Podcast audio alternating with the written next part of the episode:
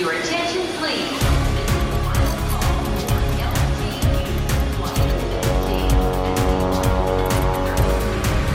A hora dos portugueses. Há um português no mundo da moda em Nova Iorque que desfilou para as marcas mais importantes. Fui ao primeiro casting que era Benetton, fiquei com a campanha, e o segundo casting para o desfile de Calvin Klein.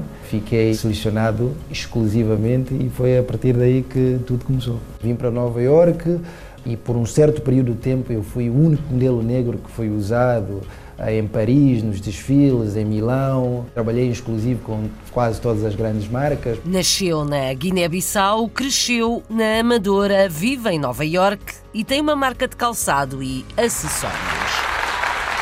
Uma estilista portuguesa em França. Ficou famosa pelos seus vestidos exclusivos que até chegaram a grandes produções de cinema. Fui solicitada para fazer vestidos para o filme Titanic, abordar para a Academia Francesa, que fui também selecionada, e mais tarde para fazer vestidos da Miss France, o que sempre foi uma grande paixão de trabalhar na, nos vestidos de noiva, que tem sido a minha atividade principal. Vestidos de noiva exclusivos deram fama a esta estilista portuguesa em França. Um português no Luxemburgo é professor da língua oficial do país, onde se falam mais algumas. A língua luxemburguesa é uma língua que nós falamos, seja na escola primária, na escola secundária, é a língua eh, que se fala com o professor ou que se fala com os outros, mas todos os livros que nós temos, que seja ciências, eh, tudo ou em francês ou em alemão. Nós aprendemos eh, as matérias em francês ou em alemão, mas a língua veicular entre nós todos é o luxemburguês. Luxemburguês, alemão, francês e ainda o inglês são todas línguas usadas no Luxemburgo, onde os portugueses que chegam agora têm mais facilidade do que antigamente. A grande diferença também eh, nos dias de hoje com esta nova imigração que vem de Portugal é que muitos também já têm diplomas académicos. Quer dizer que são pessoas que já aprenderam línguas estrangeiras e já têm uma certa facilidade em aprender qualquer coisa de novo. Eu lembro-me, por exemplo, nos anos 80, essa vaga de imigração que veio, muitos só tinham a quarta classe ou até pouco mais, e efetivamente tinham já alguma dificuldade para aprender qualquer coisa de novo. São, em regra, mais qualificados os portugueses que hoje em dia mudam de país. Na costa oeste dos Estados Unidos, a partir de Santa Mónica, aulas de português online. Tem ah, uma página do Facebook e tem um canal no YouTube onde crio muitas animações. Sou eu a falar e a ensinar, a explicar a matéria. Tenho uma página do Patreon, que é onde as pessoas podem ser meus patrons, podem uh, apoiar o meu projeto. Os meus alunos são principalmente americanos. O interesse dos americanos na cultura portuguesa, neste caso, aprendem português online. Na Universidade Norte-Americana de Harvard, uma jovem investigadora portuguesa trabalha num projeto que pode fazer muita diferença. Esta prótese é muito robusta, ela tem uh, uma articulação no tornozelo que permite uh, simular o tornozelo biológico e é isso que faz a diferença, porque a prótese tradicional, que é uma prótese passiva, não tem essa capacidade de fornecer energia e simular um tornozelo biológico. A importância de uma prótese que tem como função substituir uma perna. Um químico português na Austrália é diretor da única fábrica que produz matéria-prima narcótica para a indústria farmacêutica. Daqui nós só produzimos matéria-prima para a indústria farmacêutica. Maioritariamente o produto que sai daqui eh, mandamos para a nossa unidade fabril na Noruega e aí eles produzem maioritariamente codeína fosfato e hum, folcodine, que entra como xarope para tosse. Outros clientes que nós fornecemos produzem uma outra grande variedade de produtos, maioritariamente analgésicos. Compostos que, em alguns casos, também servem para a indústria alimentar ou para tratar toxicodependências. Um artesão de guitarras em Inglaterra adora o que faz e quer passar o que sabe aos outros. Projetos para o futuro: dar aulas, ensinar a construir instrumentos. Estou a pensar em, em fazê-lo cá na minha workshop, mas também estou a pensar em Portugal. Quando vejo as minhas guitarras a tocar em mãos de quem sabe tocar, pá, fico muito contente e é lógico, porque foi por isso que eles foram feitos o som da guitarra que saiu das mãos de um português em Inglaterra. De Amsterdão, na Holanda, a São Paulo, no Brasil, uma portuguesa mudou de vida e agora é DJ. Era uma noite por mês, eu conseguia com outros amigos meus encher a casa com cerca de 300 pessoas e a partir daí me começaram a chamar para fazer outras festas em outros lugares e depois, entretanto, começaram a chamar para fazer mais eventos, eventos de lojas, galerias de arte, embaixadas, consulados. Passa música em eventos e festas, uma portuguesa em São Paulo, no Brasil.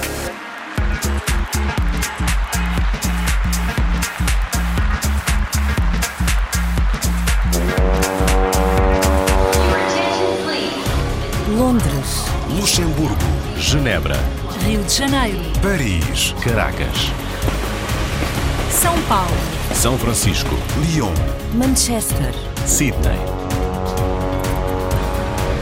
A hora dos portugueses.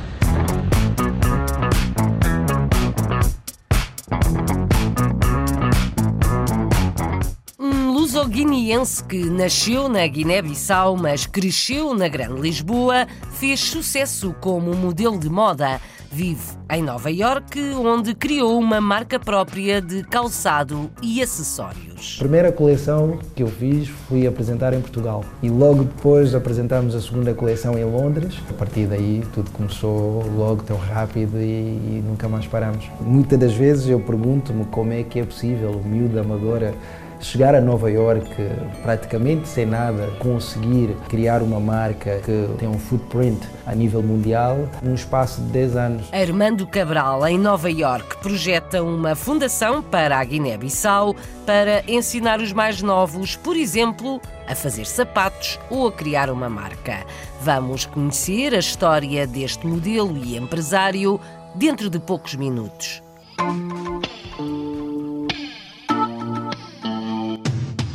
Por agora, França, onde conhecemos uma estilista nascida em Portugal que conquistou a fama com vestidos de noiva e de noite exclusivos. Era vestido sobre medida, com uma clientela que vinha de longe, de Paris, de Bruxelas, porque desde o início decidia fazer modelos únicos e dava-lhes um certificado de exclusividade, que a pessoa sabia que era ela a única que tinha aquele modelo idêntico. Maria Fontan começou a trabalhar em costura quando chegou à França, há 50 anos, abriu o seu próprio ateliê uma década depois e tornou-se famosa. Fez vestidos para o cinema, por exemplo, para o Titanic, e vestiu candidatas do concurso Miss França. Hoje em dia tem uma escola de formação em alta costura. Maria Fontan é a protagonista da reportagem do Carlos Pereira. Estamos no ateliê de Maria Fontan, em Roubaix. É estilista portuguesa, emigrou em 1970 e começou a trabalhar numa fábrica de fatos para homem. E quando a fábrica fechou cinco anos mais tarde, peguei numa conversão, fiz os estudos durante quatro anos na gestão e, na, e no jurídico, um ano a Paris no, no, na formação do, da, da moda. A seguir fiz um estágio importante na Casa Caravane de alta costura, que me deu muitas noções do trabalho de precisão e de alta qualidade. E aí, em 1980, peguei na decisão de me instalar por conta própria, o que foi um pouco difícil, porque tinha que ter a nacionalidade francesa para pegar no estatuto de artesão peguei na nacionalidade francesa e a partir daí uh, desenvolvi a vocação da moda, fiz desfiles na Europa com a Federação Francesa da Costura, desfiles que passavam em grande, nas grandes vilas de França. Maria Fontan criou a sua própria marca e fabricou milhares de vestidos de noiva e de vestidos de soirée. Era vestido sobre medida, com uma clientela que vinha de longe, de Paris, de Bruxelas, porque desde o início decidia fazer modelos únicos e dava-lhes um certificado de exclusividade, que a pessoa sabia que era ela a única que tinha aquele modelo idêntico. E nesse caso sempre trabalhei sobre medida. Hoje o que tenho nos arquivos é vestidos que eu fiz para coleções de desfiles, mas na minha atividade sempre fiz, propunha as minhas criações, as minhas ideias, sempre tiveram sucesso para vestir aquelas pessoas que eram originais sobre medida. E uh, a partir daí comecei a ser cada vez mais conhecida. Fui solicitada para fazer um, vestidos para o filme Titanic, abordar para a Academia Francesa, que fui tão bem selecionada, e mais tarde para fazer vestidos da Miss França, o que sempre foi uma grande paixão de trabalhar na, nos vestidos de noiva, que tem sido a minha atividade principal. Maria Fontan dedica-se agora à formação. Tem uma empresa de formação reconhecida e, neste espaço, acolhe jovens estilistas que apoia no desenvolvimento dos seus projetos. Em paralelo, continua implicada em muitas estruturas sociais para as quais é eleita. Fui eleita em diversas estruturas, como as URSAFs, a Caixa de Reforma dos Artesãos, na Câmara de Comércio, na Câmara de, dos Artesãos, que é uma coisa à parte e, uh, além disso, na Federação da Costura do, da minha profissão e nas associações comerciais, porque quando se tem uma ateliê também se tem uma boutique, é preciso defender também o direito comercial e, através da, da minha profissão, uh, conseguia fazer a promoção dos outros comerciantes, porque fazia desfiles de moda e, e diversas atividades que eram ligadas, que traziam pessoas do exterior de Londres e uh, sempre me investi muito também nas associações comerciais, como atualmente que fui uh, novamente também lida na vila onde estou a morar e uh, sempre me investi muito tanto no desenvolvimento econômico como na vida social quando via uma pessoa com problemas para alojamento ou outros sempre fiz o máximo para lhe dar ajuda e ajudar a avançar. O próximo projeto de Maria Fontão é criar uma fundação para passar a gerir o espólio acumulado durante os anos de vida profissional. Uma estilista de origem portuguesa que ganhou fama em França com vestidos de noiva e de noite exclusivos. A hora dos portugueses. Armando Cabral vive em Nova Iorque, mas quer criar uma fundação no país onde nasceu, a Guiné-Bissau. Conquistou as passarelas internacionais, representou grandes marcas de moda, levou o irmão para o seu mundo e criou uma marca própria de calçado e acessórios. Empresário e modelo, orgulha-se do percurso que fez, mas não esquece as raízes na Guiné e na Amadora. A Margarida André foi conhecê-lo. O modelo empresário luso-guineense, radicado em Nova York, Armando Cabral, acaba de celebrar 10 anos da sua marca homónima de calçado e acessórios. Natural de Guiné, mudou-se aos 3 anos de idade com os pais para Portugal, tendo-se radicado na Amadora, cidade onde cresceu e estudou. O seu primeiro contacto com a moda foi através da irmã que o desafiou para fazer um curso de modelo de passarela. Logo depois fui para Londres para tirar um curso de arquitetura. Quando cheguei a Londres, as pessoas vinham-me abordar na rua a perguntar se eu era modelo, se não era, se eu era. Entretanto, acabei por me apresentar numa agência. Rejeitado três vezes pela agência, foram a persistência e perspicácia de Armando que acabaram por ser os fatores decisivos para o início da sua carreira na moda. Fui para casa, entrei no site deles, estive a ver fotografias de alguns modelos que eu achei que pronto, tinha alguma coisa a ver comigo. Fiz a impressão, fui fazendo as compras da roupa e tudo mais, juntei dinheirinho, arranjei um fotógrafo. Eu disse: Olha, quero fazer estas fotografias. Voltei outra vez para a agência e fiquei agenciado. Uma semana depois já se encontrava em Milão. Fui ao primeiro casting que era Benetton, fiquei com a campanha e o segundo casting para o desfile de Calvin Klein, fiquei selecionado exclusivamente e foi a partir daí que tudo começou. Depois do desfile para a Calvin Klein, as propostas não pararam de chegar. Vim para Nova York, assinei com a AMG, comecei a ter agências em todo lado, fui fazendo projetos e fui fazendo campanhas e trabalhos interessantes e por um certo período de tempo eu fui o único modelo negro que foi usado em Paris, nos desfiles, em Milão. De repente estava nas grandes passarelas a viver um grande momento ao lado dos maiores nomes da moda mundial. Trabalhei em exclusivo com quase todas as grandes marcas. Hoje em dia já passaram 18 anos. Colocando sempre os seus dois filhos e a mulher em primeiro lugar, considera-se afortunado por estar numa altura da carreira em que pode escolher os trabalhos com os quais se identifica. Seguindo os seus passos, o irmão Fernando tem já também uma carreira de sucesso na moda. Um amigo meu, fotógrafo Daniel Jackson, perguntou-me se eu tinha um irmão, porque o tema da campanha era Family. Foi a primeira vez que, que eu trabalhei com ele e foi o primeiro trabalho dele como modelo. Com o curso de gestão em Londres terminado e com a experiência e contactos adquiridos no mundo da moda, em 2009 sentiu necessidade de ocupar o vazio deixado pelo falecimento da mãe. Foi uma fase muito complicada porque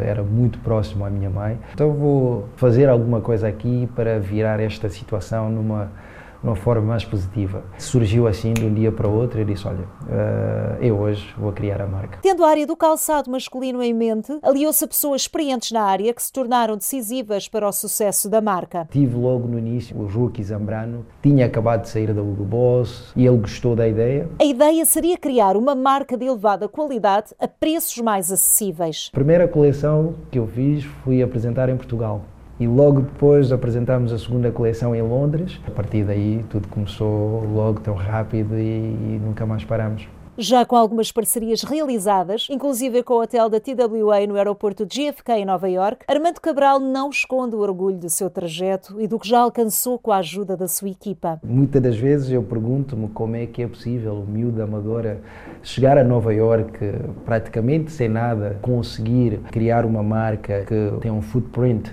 a nível mundial Uh, num espaço de 10 anos tudo é possível, uh, com esforço e muito empenho. Atualmente o modelo empresário está a trabalhar na criação da sua própria fundação, que se focará principalmente na área da educação. Armando Cabral Foundation, na Guiné-Bissau. O que nós pretendemos fazer com a fundação é realmente dar os skill sets, por exemplo, para eles aprenderem como fazer um sapato, como criar uma marca, como em, em vários aspectos. Armando Cabral projeta uma fundação com o seu nome na Guiné-Bissau, país país onde nasceu, quer ajudar os mais novos a aprenderem uma profissão ou a entrarem no mundo dos negócios. É empresário e modelo, está radicado em Nova Iorque.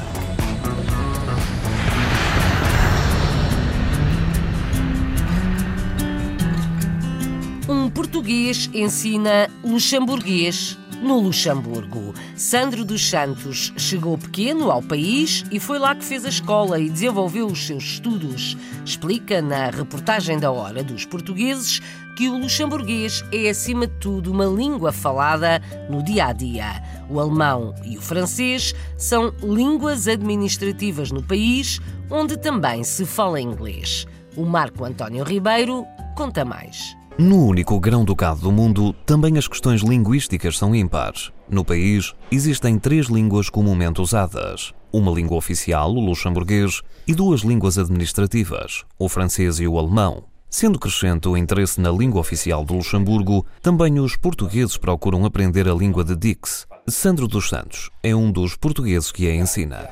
E eu cheguei cá, eh, já tinha hum, dois primos que eram mais eh, velhos do que eu, quer dizer que eles também já me ajudaram bastante uh, para me integrar logo uh, na escola luxemburguesa, quer dizer que toda, todo o ensino primário fiz-o aqui, assim como o ensino secundário.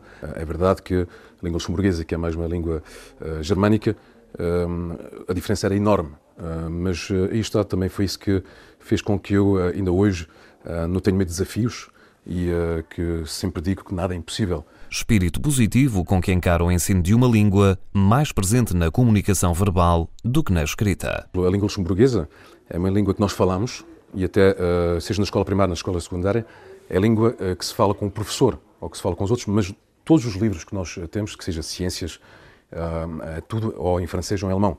Quer dizer, nós aprendemos as matérias em francês ou em alemão, mas a língua veicular entre nós todos é o luxemburguês. E para aqueles que não aprenderam o luxemburguês na infância, o conhecimento prévio de francês e alemão pode acelerar a aprendizagem. A grande diferença também eh, nos dias de hoje com esta nova imigração que vem de Portugal é que muitos também já têm diplomas académicos. O que é que isso quer dizer? Quer dizer que são pessoas que já aprenderam línguas estrangeiras e já têm uma certa facilidade em aprender qualquer coisa de novo. Eh, eu lembro-me, por exemplo, nos anos 80, essa vaga de imigração que veio, eh, muita vez Muitos só tinham quarta classe, ou até uh, pouco mais, e uh, efetivamente tinham já alguma dificuldade uh, para aprender qualquer coisa de novo. Não é?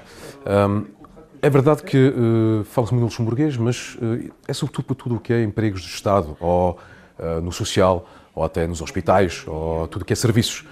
agora, o inglês e o francês, sobretudo o francês, continuam, essas duas línguas continuam a ser as línguas mais usadas no sítio de trabalho, até estatisticamente tem-se isso. Quer dizer, podemos viver, podemos estar aqui e trabalhar uma vida inteira sem uh, falar o luxemburguês. Agora, é verdade, para certos, uh, para certos trabalhos, sobretudo tudo o que é contacto com outras pessoas, o luxemburguês é uma vantagem. Vantagem que não permite prescindir do esforço reconhecido pelo docente português. Tenho muito orgulho também em ver muitos portugueses cá chegarem e não terem medo desses desafios e aprendem muito facilmente a língua. E, como com tudo, é uma questão de prática e de querer. E quando se quer, consegue-se. Como dizia o Fernando Pessoa, tudo vale a pena quando a alma não é pequena. A alusão à pessoa na voz de um português que se destaca a ensinar a língua de um outro país. A língua luxemburguesa é a especialidade de um português a viver no Luxemburgo desde criança.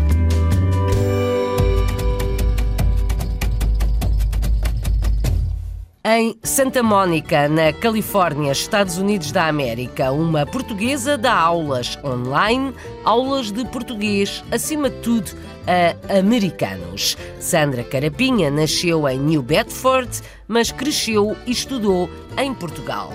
Formou-se em marketing e publicidade, mas quando a crise atingiu Portugal, voltou aos Estados Unidos e escolheu a Califórnia. Vamos conhecê-la com o Nelson Ponta Garça Guia da Hora dos Portugueses. Carapinha dá aulas de português online desde Santa Mônica, na Califórnia. Tem alunos em todo o mundo e é exemplo de um mundo global em que a língua portuguesa assume cada vez mais relevância. Nasceu em New Bedford, Massachusetts, mas regressou a Portugal com os pais aos 9 anos. Cresci em Portugal, uh, tive os meus filhos em Portugal e em 2011, com a crise, uh, resolvemos aventurar-nos uh, e vir viver aqui para a Califórnia, para Santa Mónica. Com formação em publicidade e marketing, iniciou a dar aulas como part-time e agora o ensino de português é o seu trabalho a tempo inteiro. Minha formação é em publicidade e marketing e achei que queria trabalhar em alguma coisa diferente e comecei a dar aulas de português como quase um part-time. Ah, é óbvio que há muito mais pessoas a quererem aprender português brasileiro, mas aos poucos iam-me aparecendo alguns alunos aqui em LA que queriam aprender português europeu.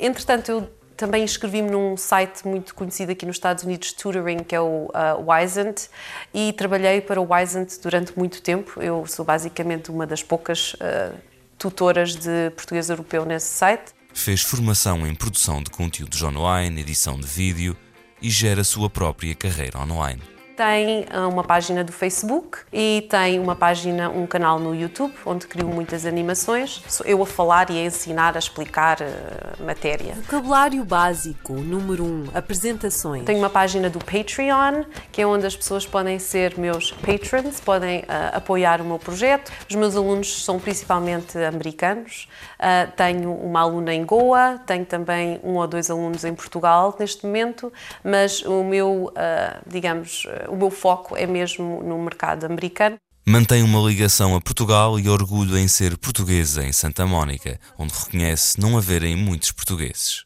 Tento ir a Portugal pelo menos dois em dois anos, uh, portanto tivemos lá este verão, por um mês, portanto foi muito bom. Uh, em Santa Mónica, infelizmente, não há muitos portugueses, é muito raro, de vez em quando encontro ou ouço alguém a falar uh, português, aqui encontram-se brasileiros, mas não muitos portugueses.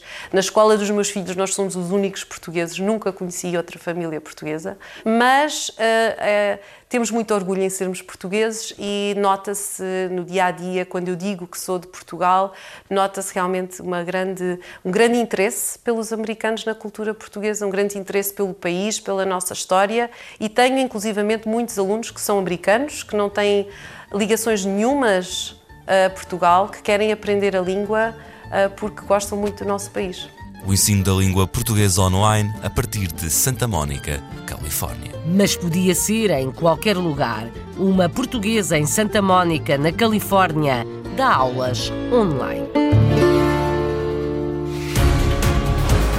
Estados Unidos. É na Universidade de Harvard, no estado de Massachusetts, que uma jovem investigadora portuguesa trabalha num projeto que pode fazer a diferença em muitas vidas. Cristiana Ernesto estudou Engenharia Biomédica e Biofísica, que basicamente trata de equipamentos médicos. Na procura de soluções para quem, por exemplo, perde uma perna, Cristiana trabalha no desenvolvimento de uma prótese avançada, mas também procura outras luzes para outros problemas de saúde. Foi a sua própria experiência que a inspirou a seguir esta área. Conta o Ricardo Pereira na Hora dos Portugueses. Cristiano Ernesto tem 22 anos e é estudante de Engenharia Biomédica e Biofísica da Universidade de Lisboa. A realizar um estágio curricular no âmbito do mestrado na Universidade de Harvard, a jovem faz parte de um grupo de investigadores que está a desenvolver uma prótese que promete mudar a vida de muitos amputados. A portuguesa decidiu enveredar pela área da medicina depois de um episódio marcante na sua vida. A minha paixão surgiu pelo facto de eu ter uh, tido um acidente vascular cerebral uh, aos 12 anos uh, e a partir daí que a minha motivação foi sempre tentar de alguma forma ajudar a minha comunidade e poder desenvolver algum equipamento médico nesse sentido. A investigação que está a realizar na Harvard Medical School pretende melhorar as condições de vida de pacientes com diabetes tipo 2, cuja doença os obrigou a ser amputados do joelho para baixo. Esta prótese uh, é muito robusta, ela tem uh, uma articulação uh, no tornozelo que permite simular uma, o tornozelo, o tornozelo biológico e é isso que faz a diferença, porque a prótese tradicional, que é uma prótese passiva, não tem essa capacidade de fornecer energia e simular um tornozelo biológico. A nova prótese com que Cristiano Ernesto testa resultados chama-se Biam e foi desenvolvida pela Universidade MIT. Com equipamentos tecnológicos topo de gama, a portuguesa está incumbida de comparar resultados entre pessoas não amputadas e amputados que utilizam a nova prótese. Com este sistema, nós conseguimos eh, reconstruir num computador em 3D a pessoa, através dos marcadores que colocamos no corpo dela e uh, através disso nós conseguimos ver desvios biomecânicos, portanto nas articulações, por exemplo, como eu, o que eu fiz no tornozelo, eu estava a analisar desvios biomecânicos uh, e dessa forma nós temos um movimento de uma pessoa que não está amputada e conseguimos ter a aproximação, ok, será que uh, com a prótese que é passiva temos um maior desvio? Será que com a prótese ativa esse desvio é menor? e é assim que nós conseguimos avaliar a performance um, da prótese. Com um custo de 65 mil dólares, a Biome está já no mercado, mas o custo elevado deixa fora do alcance de muitas das pessoas que a necessitam. Cristiana Ernesto espera, no entanto, que esta prótese venha a estar disponível em Portugal. Uh, os custos ainda são pouco elevados, uh, pode ser um impedimento uh, para países como Portugal, mas considero que se uh, a saúde em Portugal reconhecer esse potencial, possam baixar os custos e também implementar em Portugal este tipo de próteses. A jovem portuguesa tem ainda um lado empreendedor. Cristiana Ernesto é fundadora, juntamente com outros investigadores da área médica, de uma startup tecnológica que está a desenvolver uma aplicação que permite o acompanhamento regular e o contacto direto do médico com o paciente para ajudar precisamente pessoas que, eh, tenham tido algum tipo de lesão cerebral. Um, o projeto chama-se Relight e é isso mesmo, é ser a luz que guia estas pessoas no seu processo de reabilitação. Portanto, a aplicação nós ainda estamos a desenvolver, uh, mas uh, o grande objetivo é fazer a reabilitação cognitiva uh, destas pessoas, dando uma proximidade tanto das pessoas quanto aos médicos para fazer um percurso uh, continuado uh, com esta aplicação. Uma mente jovem, mas já brilhante. Promissora é esta jovem investigadora portuguesa a estagiar na Universidade Norte-Americana de Harvard. A hora dos portugueses.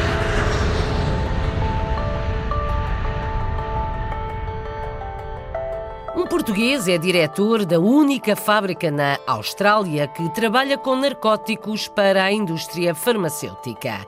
É químico e dirige uma fábrica de onde sai matéria-prima para a produção de medicamentos. Mas não só. Conforme a produção, estes compostos químicos também servem, por exemplo, para a indústria alimentar. Viajamos para Melbourne, onde a Filipa Borges Santos é a guia da hora dos portugueses. Artur Abreu nasceu e cresceu em Portugal. Formou-se em Química Orgânica e doutorou-se em Química Macromolecular na Universidade de Coimbra. Em 2014 veio, sem planear, para a Austrália, primeiro para a Tasmânia e depois para Melbourne. Mas Arthur conta-nos um pouco como tudo aconteceu. É um bocadinho engraçado, foi... Não escolhi, aconteceu. Trabalhava em Portugal e estava insatisfeito com a situação em Portugal e concorri para um emprego, para, em princípio para ir trabalhar em Lisboa, quando fui à entrevista, percebi-me que era uma empresa australiana que estava a montar um, um, negócio em Portugal. A ideia era vir por seis meses para a Austrália para fazer a transferência de tecnologia para Portugal. E fui ficando. Entretanto, a direção da empresa mudou um bocadinho, a estratégia, e a, a, a fábrica em Portugal nunca abriu. E eu fui ficando, fui ficando e fui ficando e ainda cá estou. Artur, explica-nos um pouco a sua evolução na empresa e o trabalho que desenvolve. Portanto, eu quando vim era um químico de bancada, um químico orgânico, estava a fazer desenvolvimento de processos químicos para a indústria farmacêutica. Ao longo do tempo as coisas foram mudando um bocadinho. De químico de bancada tornei-me diretor de investigação e desenvolvimento e neste momento sou o diretor da fábrica aqui em Melbourne. Portanto, daqui nós só produzimos matéria-prima para a indústria farmacêutica. Maioritariamente o produto que sai daqui eh, mandamos para a nossa unidade fabril na Noruega e aí eles produzem maioritariamente codeína fosfato, e Folcodine, que entra como xarope para a tosse. Outros clientes que nós fornecemos produzem uma outra grande variedade de produtos, maioritariamente analgésicos. Depois temos a outra parte para produzir medicamentos de anti-adição. Portanto, problem, pessoas que têm problemas de adição com drogas, álcool, estas outras moléculas que funcionam como antídoto para ajudar a sair deste ciclo vicioso. Artur, fala-nos de que forma a consciência ambiental está presente com um processo completamente diferente, revolucionário, em que utiliza a água como solvente. Portanto, é um solvente verde.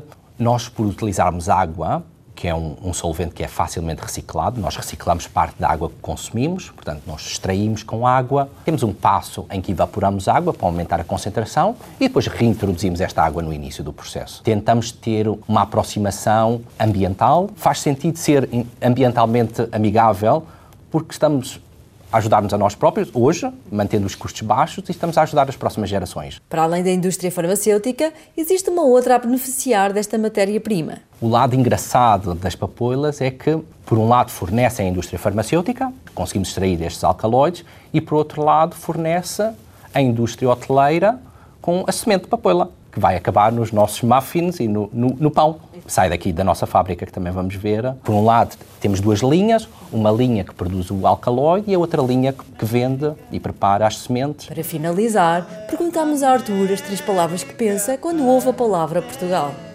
Uh, saudade, família e amigos. Arthur abriu na Austrália, à frente de uma fábrica de onde saem químicos para a indústria farmacêutica.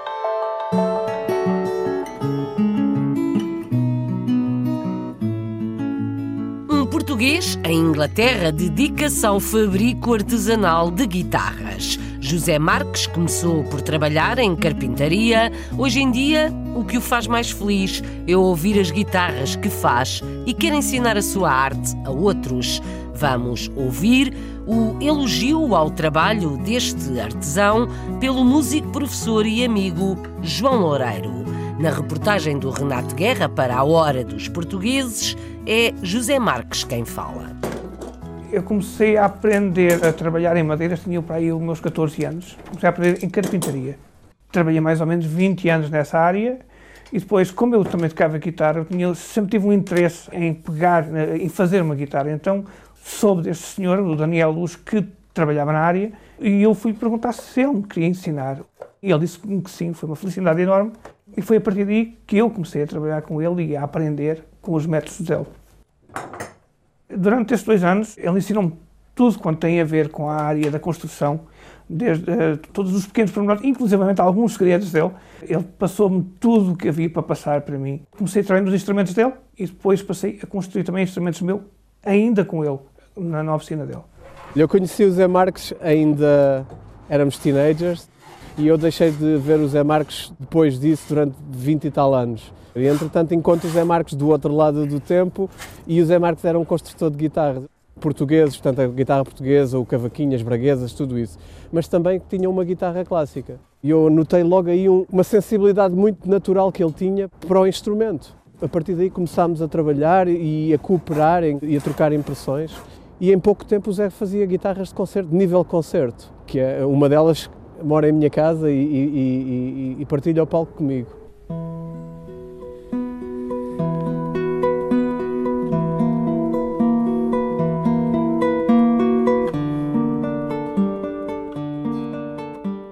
Projetos para o futuro, dar aulas, ensinar a construir instrumentos. Estou a pensar em, em fazê-lo cá na minha workshop, mas também estou a pensar em Portugal. É um dos, dos, objetivos que eu tenho também é ensinar depois a minha arte a quem a quiser aprender, como é óbvio. Eu decidi que isto teria de ser o meu futuro por duas razões. Uma, porque na altura quando fiquei sem emprego e fui aprender com ele, não tinha mesmo emprego, não havia nada, em Portugal estava muito mal. E foi tipo, vou-me agarrar a qualquer coisa que eu realmente goste para ver se consigo chegar a algum lado. Essa foi a principal razão. Quando vejo as minhas guitarras a tocar em mãos de quem sabe tocar, é, pá, fico muito contente. E é lógico, porque foi por isso que eles foram feitos. Faz que tu vês o teu filho que chegou a algum lado e que é alguém na vida, estás a ver? É mais ou menos isso. E gostava muito que as minhas guitarras continuassem a tocar eternamente. Quase eternamente. O desejo de José Marques, artesão de guitarras em Inglaterra, que as suas guitarras toquem eternamente.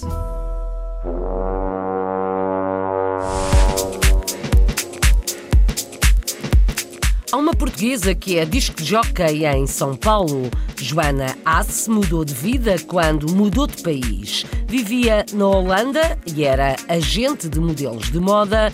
Mudou-se para o Brasil e começou a passar música entre amigos. Atualmente, Joana é DJ, anima festas e vários tipos de eventos. Pietro Zemo. Em busca de novos ares, a agente de modelos Joana Assi embarcou em um voo para São Paulo. O que ela não poderia imaginar é que a mudança de endereço acarretaria uma revolução profissional. Em terras tupiniquins, Joana descobriu seu talento como DJ e há mais de 10 anos tem se dedicado a agitar as festas e baladas paulistanas. Eu separei-me, estava a viver em Amsterdã e não, nada, nada de especial. Foi não vou voltar para Lisboa neste momento, acho que estou a precisar de conhecer coisas novas. Então vou, não conheço São Paulo, então acho que tinha dois amigos meus aqui a viver e depois, quando vim para São Paulo, uma brincadeira dentro no, no Bar Secreto, que era um bar que estava um, a ter muito sucesso aqui em São Paulo. Uh, um dos donos, o Rafa, chamou-me se eu queria experimentar uh, fazer uma noite ali com eles e a partir daí a história começou. Eu, na altura, nem sequer tinha experimentado mexer numa, numa mesa de som, numa mesa de, com CDJs e mixers mas eh, bem trapalhona, fui fazendo a história ali com, com os amigos. Era uma noite por mês. Eu conseguia, com outros amigos meus, encher a casa com cerca de 300 pessoas. Era uma festa mensal e a partir daí começaram a chamar para fazer outras, outras festas em outros lugares, sempre dentro, dentro deste contexto, uma festa mensal, uh, chamar os amigos, sempre a coisa a funcionar e depois, entretanto, começaram a chamar para fazer mais eventos, eventos de lojas, uh, uh, designers de moda, uh, galerias de arte, embaixadas, consulados. Eu já estou aqui há 15, portanto foram 15. Do... O primeiro ano foi totalmente sabático quando eu cheguei aqui. Depois comecei a ter que trabalhar e, portanto, foram quatro anos entre agências, entre sair de uma agência, fui inclusive aqui ainda trabalhei numa agência que veio de Portugal, que era a L'Agence, que trabalhei com eles eh, durante um tempo, era uma agência de um amigo meu, do Miguel Blanco, mas, entretanto, eu comecei a, a tocar e, e, abandonei toda essa, essa área. Sempre estive ligada, já fiz vários São Paulo Fashion Weeks aqui em São Paulo, faço várias designers de moda. Continuo ligada a essa área, mas de, de uma forma completamente diferente. Agora eu crio o ambiente de, das coisas. Já fiz trilhas para desfiles, então tenho sempre um pezinho nesse lado. Eu também gosto bastante de moda, mas hum, numa vertente completamente diferente todo o caminho que eu fiz e todas as pessoas que eu conheci e tudo aquilo que eu conquistei, fico super satisfeita pelas oportunidades que eu tive, isso sem dúvida, sem dúvida. Isso foi, tem sido um processo divertido, às vezes não tão divertido, mas tem sido, tem sido uma coisa que, que me faz sorrir com certeza. tem sido especial. Joana Ass, DJ em São Paulo, passa música em festas e vários tipos de eventos.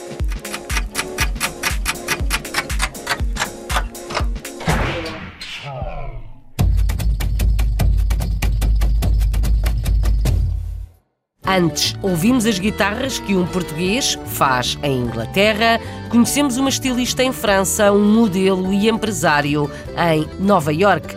Escutamos um português que é professor de luxemburguês e uma portuguesa que dá aulas online a partir da Califórnia. Espreitámos o trabalho de uma jovem investigadora na Universidade Norte-Americana de Harvard e aprendemos o que faz um químico português na Austrália.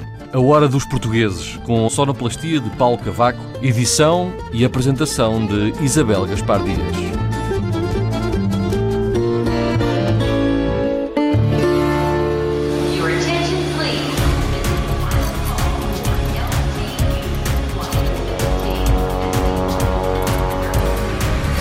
A Hora dos Portugueses